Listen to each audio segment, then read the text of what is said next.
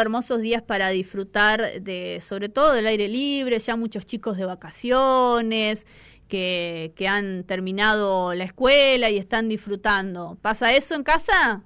Sí, claro que pasa. Y cuesta acomodar el cuerpo después de un feriado, ¿no? También. También. Quedan un par de días todavía para, para cerrar la semana, pero son siempre moviditos, con mucha con mucha actividad, mucho compromiso social, ¿viste? Muchas mm. de año, que tenés la agenda eh, plena ahí de, cosas puntuales. Tiene cargada la agenda, Carlitos, entonces. viene movidito la Ay, nosotros que te íbamos a invitar a algo, pero bueno, no se puede. Siempre, siempre hay un espacio para los amigos. Totalmente, bueno, bueno, eh, Carlitos, comenzamos con la columna de hoy. Sí, claro, claro que comenzamos. Ahí está, mira, ahí está sonando. Esto que suena, déjalo correr un poquito, escucha,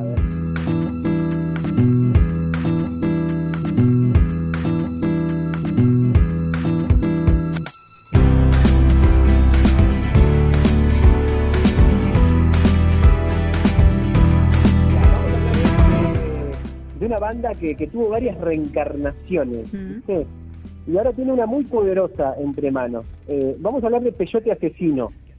decís, ¿qué es peyote asesino? Peyote asesino es un bicho raro y poderoso que comenzó hace casi 25 años a grabar en Uruguay, puntualmente, aquí en nuestro Río de la Plata, y lo hizo de la mano de la producción de Gustavo Santaolalla, abriendo el juego a un nuevo género para estas pampas y litorales que es el hip hop. Eh, y, el tipo en cuestión con el que vamos a charlar eh, hoy no, no es nada de moco de pavo, es flor de valor, es un crack hecho y derecho al que le debés, vos Lucre, vos Lucre que estás ahí, los que están oyendo del otro lado, más de un coro aunque no estén enterados. Si alguna vez cantaron a viva voz, por ejemplo, El Mareo de Bajo Fondo, ¿ubicás ese tema, Lucre, de Bajo Fondo? Sí, sí, obviamente. De, invitado, bueno, acá tenés al compositor, Mira. Eh, Fernando Santulo, con el que charlamos hoy, es el compositor de, del Mareo, por ejemplo. Pasaron 20 años desde aquellas primeras grabaciones, el mundo no es el mismo y los miembros de Peyote tampoco lo son. Aquellos hijos de exiliados que se criaron en México y se juntaron en los 90 para hacer una banda, hoy son adultos con recorridos extensos y particulares. Carlos Casacuberta es economista grado 5, además de artista en solitario. Fernando es periodista y tiene varios discos firmados como Santulo. Juan Campodónico es productor artístico de decenas de proyectos y músico de bajo fondo. Charlamos con él ya en alguna oportunidad aquí en, Tarea Fina. Pepe Caneo es uno de los grandes bateristas del Uruguay. Daniel vivió años en México y España haciendo música y volvió a Uruguay tocando cada vez mejor. A esta reencarnación de Peyote Asesino se le sumaron primero en vivo y ahora en el disco Matías Rada en guitarra y coros y Bruno Tortorella en teclados y coros. Desde sus inicios, Peyote siempre tomó influencias de la cultura urbana usándolas para crear eh, un objeto de arte único, el metal, el hip hop, el trap, el funk. Las referencias a la música con identidad local y folclórica son herramientas para crear una pintura abstracta, densa y de colores saturados. El peyote es, eh, ¿cómo decirlo?, contradictorio y catártico, por momentos extremo, por momentos lúdico.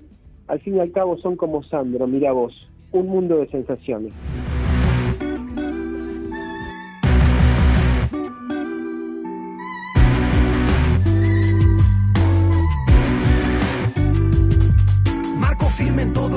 Pero el campo está en la B. Cambio el ritmo al contragolpe, aunque el golpe es en la B.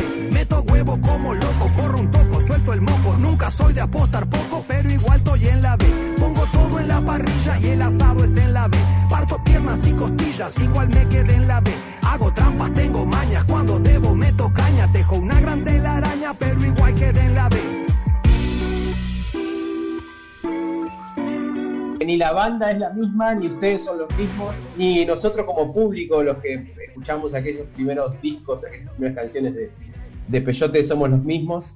Eh, y, en ese sentido, ¿de, qué habla Serial? ¿De qué, de qué sentido le encuentran al discurso actual? ¿Por dónde van las, las inquietudes, digamos? ¿Qué, ¿Qué cambió y qué continúa intacto?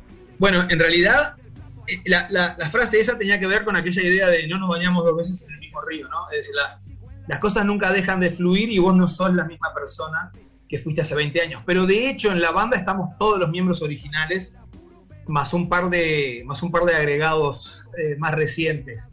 Entonces, eh, en ese sentido es la misma banda, es la misma gente. Lo que no somos las mismas personas porque naturalmente en estos 20 años nos han pasado un montón de cosas a nosotros y al mundo, ¿no? Eh, yo creo que lo que Peyote, lo que nos costó encontrar, y, al final creo que lo encontramos, eh, fue encontrar qué, cuáles eran esas esencias que tenía Peyote y que hacían que tuviera sentido eh, volver a sacar un disco, un disco de Peyote. si, si conocés las letras viejas de Peyote, no, no había una narrativa muy, muy lineal ni muy, ni muy nítida. El Peyote no era una banda de darte respuestas, sino más bien de plantear preguntas. Mm. Entonces, un, poco lo que, aunque no sean iguales, no hablemos de los mismos temas o, las imágenes que usamos no son las mismas que usamos hace 20 años, yo creo que la, la, una de las cosas que en este disco se recuperan es la idea esa de plantear cuestionamientos hacia, hacia el estado de las cosas desde una perspectiva de alguien que está francamente incómodo con el estado de las cosas.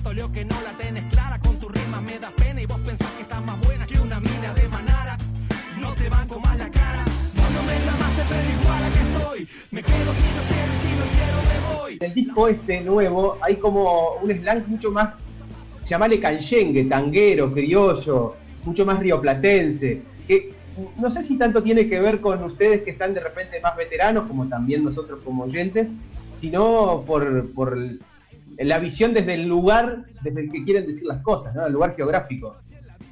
Vos sabés que en, realidad lo de, lo de bueno, las mexicanadas están hasta en el propio nombre de la banda. Eh, eh, eh, se llama Peyote Asesino, que es un personaje de cómic, que estaba muy, era un personaje muy, este, eh, muy conocido en, el, ámbito del cómic en México en los 90, entonces ya en el nombre está la mexicanada. Lo que ocurre también es que además de nuestro pasado, en aquel entonces estoy hablando, eh, eh, además de nuestro pasado mexicano, yo había estado viviendo un par de años, casi un par de años en México, justo antes de empezar Peyote, y había estado viendo toda la, esa escena de rock mexicano que en entonces, aquel entonces empezaba, Caifanes, Maldita Vecindad, Café Tacuba, eh, Santa Sabina, un montón de bandas que, estaban haciendo una cosa que era, para mí eh, por lo menos era como muy llamativa, era, un rock moderno en sintonía con el momento, pero inconfundiblemente mexicano. Entonces, eh, el Peyote echó mano de esas cosas que estaban en nuestra vuelta más inmediata por nuestro pasado y entre otras cosas porque yo venía con toda esa influencia y, las letras en, buena parte son responsabilidad eh, mía y de Carlos también. Eh, lo que ocurrió ahora es que simplemente todo eso quedó, quedó más atrás, está más lejos en el tiempo. Entonces, si, si, si, lo, si mirás estas letras con lupa, lo que con, con, una lupa, lo que aparece son varias expresiones, yo que sé, por ejemplo, acojonado, aparecen expresiones que tienen que ver con España porque yo estuve viviendo en España los últimos 17 eh, años. O sea, no, hay nada muy buscado.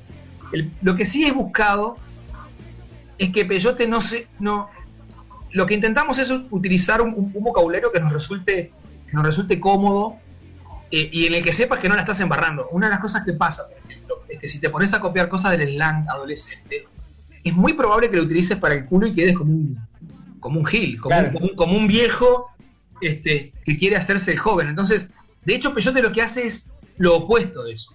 Va y rescata palabras del lunfardo uruguayo montevideano que de repente hace 40 años que nadie usa. La, eh, eh, palabras que la generación de mi padre dejó de lado porque le parecían anticuadas, el peyote va y las agarra y, las pone en un contexto eh, distinto. O sea, yo creo que ese, ese nuevo contexto resignifica esas palabras y las, las, coloca. Pero sobre todo, utilizamos palabras que nos parecen interesantes eh, fonéticamente. cuando haces letras y, tenés que rimar y querés hacer algo interesante en, en la rima, de pronto, más que decir un super discurso al estilo cantautor, viste, que te dice, no, mi corazón está puesto en esta tarea porque bla, bla, bla. Acá lo que te importa es que las palabras resuenen bien unas con otras e interactúen de una manera interesante con, con, con la música.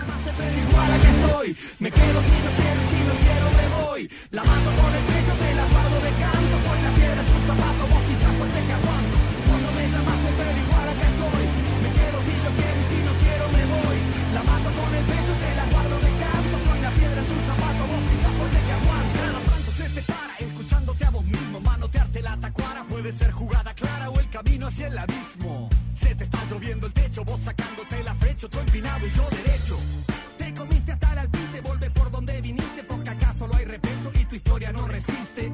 Se te ve mal cuchereado, le seguís dando a la lata, sos un chiste mal conectado.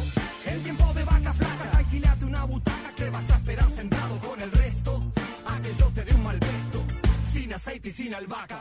¿Y cómo, cómo recuerdan el trabajo con Gustavo Santaolalla? Eh, y preguntarte si, si, está la posibilidad latente de algún nuevo cruce de camino, teniendo en cuenta además lo, lo compartido hasta ahora, digo, no solo a través del laburo de, Juan con Bajo Fondo, vos con tu el primer disco solista también, el que tuviste involucrado con Bajo Fondo. Bueno, eh, yo te diría, eh, de hecho ese, ese, vínculo en este disco siguió de una manera subterránea, pero siguió. En un momento, a la mitad del, a la mitad del proceso, teníamos algunas maquetas, habíamos grabado, teníamos casi grabada, eh, grabado el primer single Vos no me llamaste, y en un momento dijimos, che, estaría bueno que venga alguien que conozca la banda, que tenga una mirada exterior, que nos pueda decir algo sobre esas canciones. Esa persona bien podría ser Gustavo Santaolalla. Entonces, en, un momento que había venido a tocar, creo que con, su proyecto, con Desandando el Camino, ¿viste? Esa, gira que viene haciendo. Tremendo. Que hace unas canciones increíbles con una banda increíble. Bueno, la cosa está.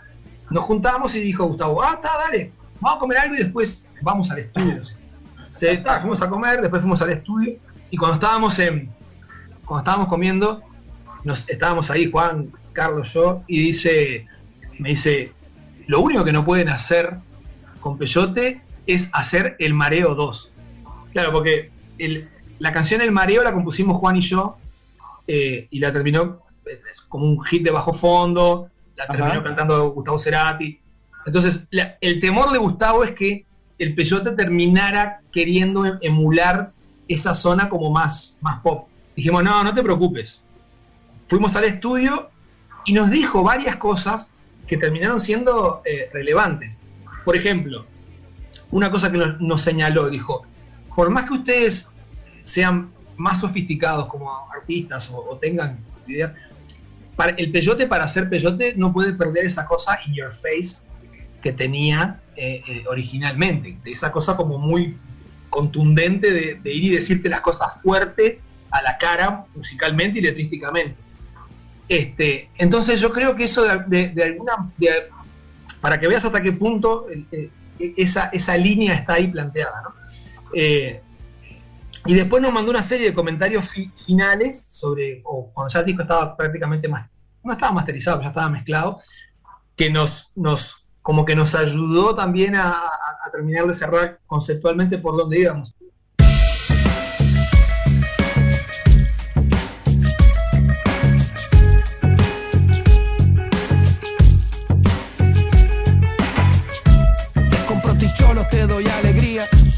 Saco a la calle en tu justa medida. No, te doy la matraca y también una chapa para tu alcancía. Con la letanía se me hizo de día, quedo con la cara fría sin detalle y aunque falle te escupo para arriba. Soy la clase de tarado que ya va medio cagado por el cachetazo que le dio la vida. Pasaron los años, me fui del rebaño. Sí, ya no te acompaño ni siquiera al baño, lo dijo Bolaño.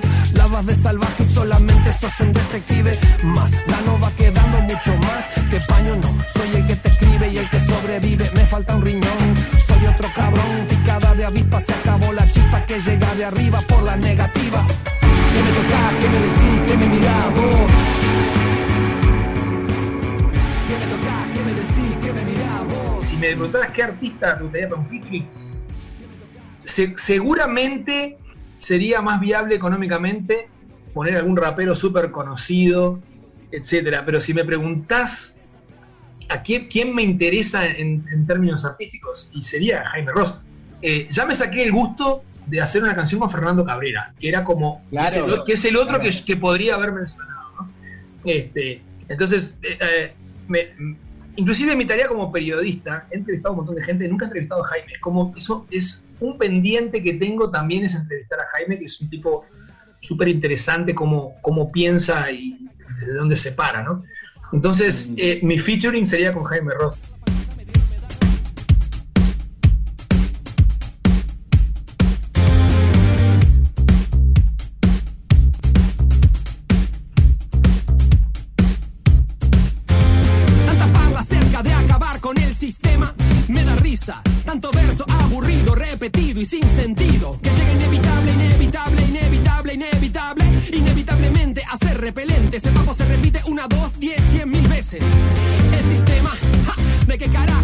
Hablas? El sistema no existe si no estamos vos, yo. Y eso nos jode a los dos. O pensás que zafás todo el mundo atrás. El problema está acá, aunque parezca no estar. La violencia de todos los días es más efectiva que la policía. Putear contra el poder, putear dejando cada cosa en su lugar. Y los hijos de Qué lindo esto que nos trajiste hoy, Carlito. La verdad que nunca había escuchado esta banda uruguaya, el Peyote Asesino. Me encantó. Un poco de todo, me encantó. Como vos dijiste, un mundo de sensaciones.